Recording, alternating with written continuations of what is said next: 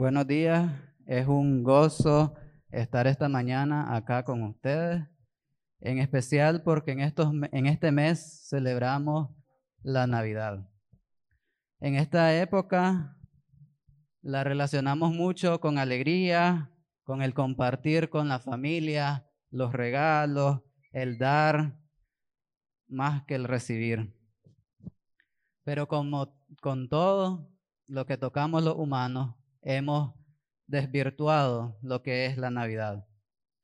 Lo hemos convertido en árboles de Navidad, en decoraciones, en luces, en comida, en regalos, en compras. La hemos convertido en un momento de mero mercadeo, lamentablemente. Y como iglesia no podemos quedarnos al margen, pero tampoco debemos de mantenernos y meternos a la corriente de este mundo. Es bueno siempre, no solo en diciembre, que es la razón de celebrar la Navidad. Hoy, en esta mañana, es gozoso escuchar a través de las voces, no solo de los que nos dirigen en los cantos, pero las voces de la congregación, el escuchar firmemente en lo que creemos, en lo que vivimos en nuestra vida, que Jesús es nuestro Salvador. Ese es el significado para los que seguimos a Jesús como nuestro Señor y Salvador. Es bueno siempre y no siempre olvidarnos de esta razón tan preciosa de la Navidad. Muchas veces la damos por sentada y la dejamos pasar como una celebración más, como un cumpleaños o una celebración familiar más. En este mes de diciembre como iglesias nos gozamos en celebrar 44 años de ministerio eclesial y en el mensaje ocasional reflexionábamos en las razones por las que adoramos a nuestro Dios. Pues Filadelfia no es una obra humana, no es una obra construida por seres humanos, sino es una obra construida por Dios mismo. Y el domingo pasado se expuso la importancia de reconocer los momentos de decisiones importantes en que nuestros principios y nuestra fe son puestos a prueba. Estos dos mensajes anteriores sirven de antesala a lo que hoy vamos a compartir. Desde el principio de los tiempos, Dios ha intentado comunicarse con nosotros, con la humanidad.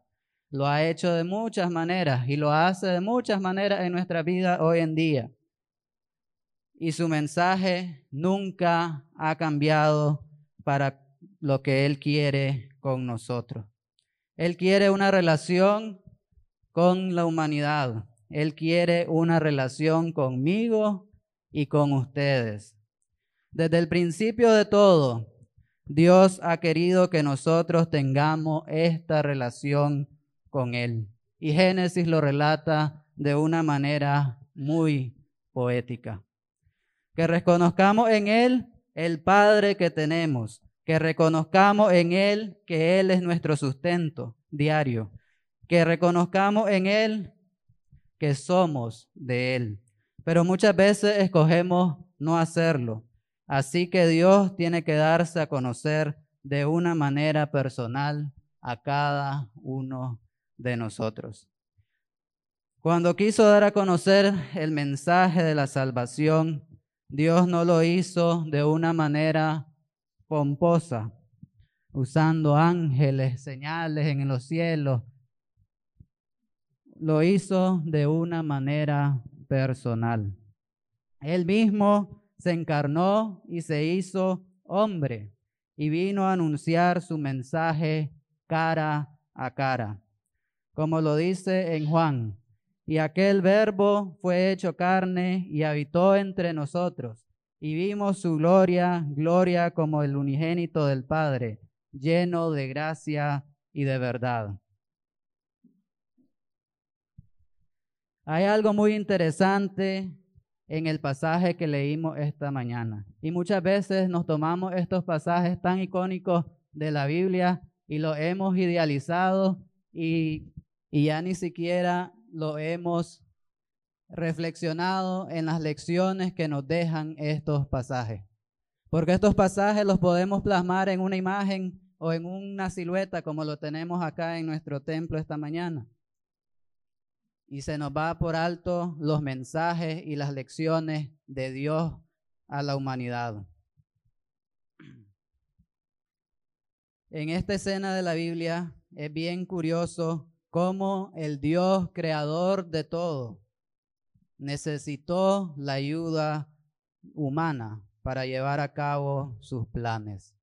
Pareciera una locura que el Dios Todopoderoso, el que con un chasquido de sus dedos puede hacer lo que sea, o con su voz decir algo y crear, tuvo la ayuda de un ser humano para llevar a cabo su plan divino.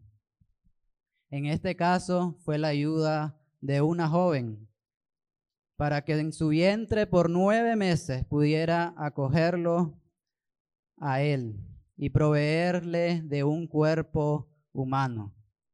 Pareciera algo inédito esto, que Dios necesitó la ayuda de una jovencita. La Biblia nos dice que Dios envió a uno de sus ángeles en busca de una mujer conforme al corazón de Él, para que estuviese preparado para esta gran responsabilidad.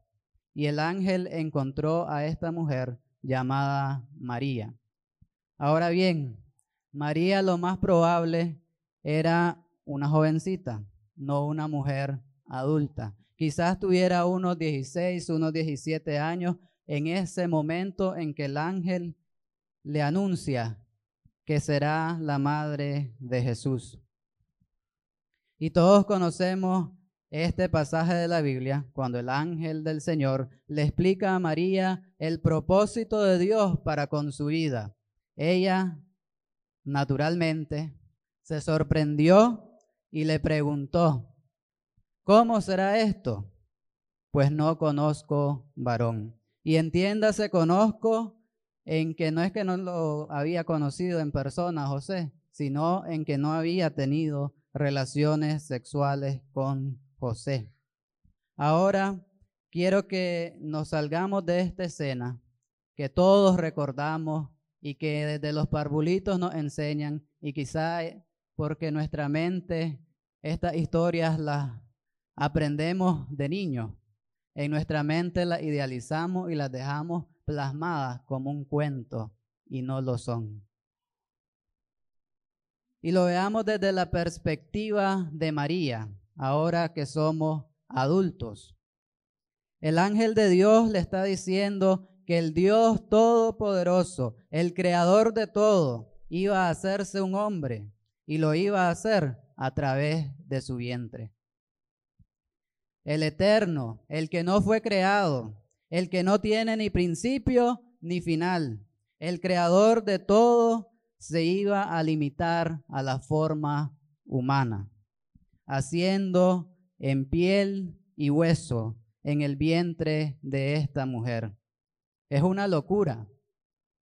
Pero entonces el ángel le dice, porque no hay nada imposible para Dios.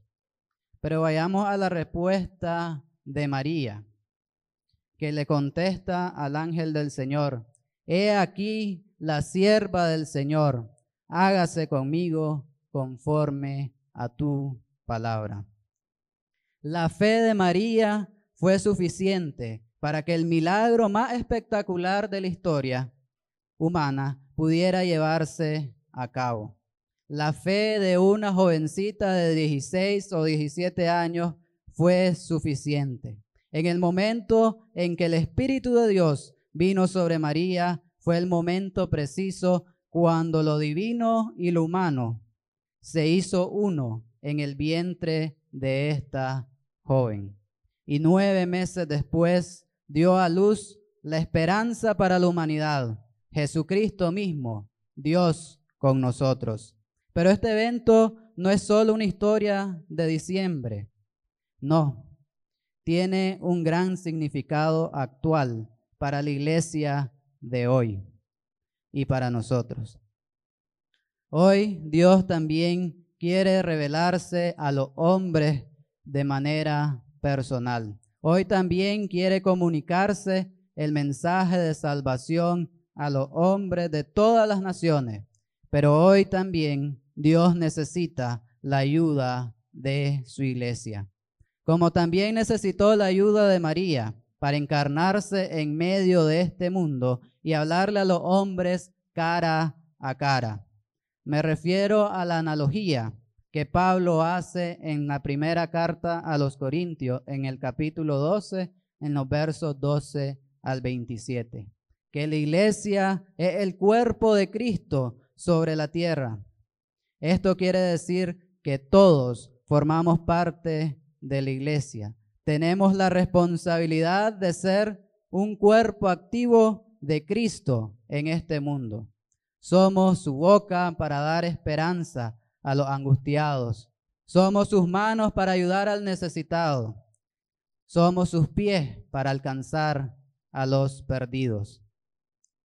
El corazón de la iglesia debe de representar el corazón de Jesús el día de hoy. Tenemos que ser consecuentes con lo que creemos, con lo que somos.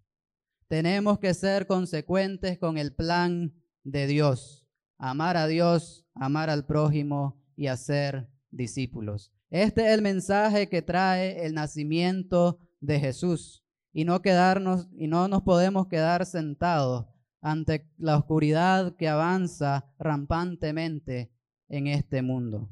Como iglesia tenemos que estar claros que tenemos muchos desafíos por delante. Y me refiero al incremento de la pobreza, al incremento de enfermedades, a las familias desbaratadas por el alcoholismo, la drogadicción u otras razones, el incremento de jóvenes que se desilusionan y buscan refugio o un atenuante en las drogas y en el alcoholismo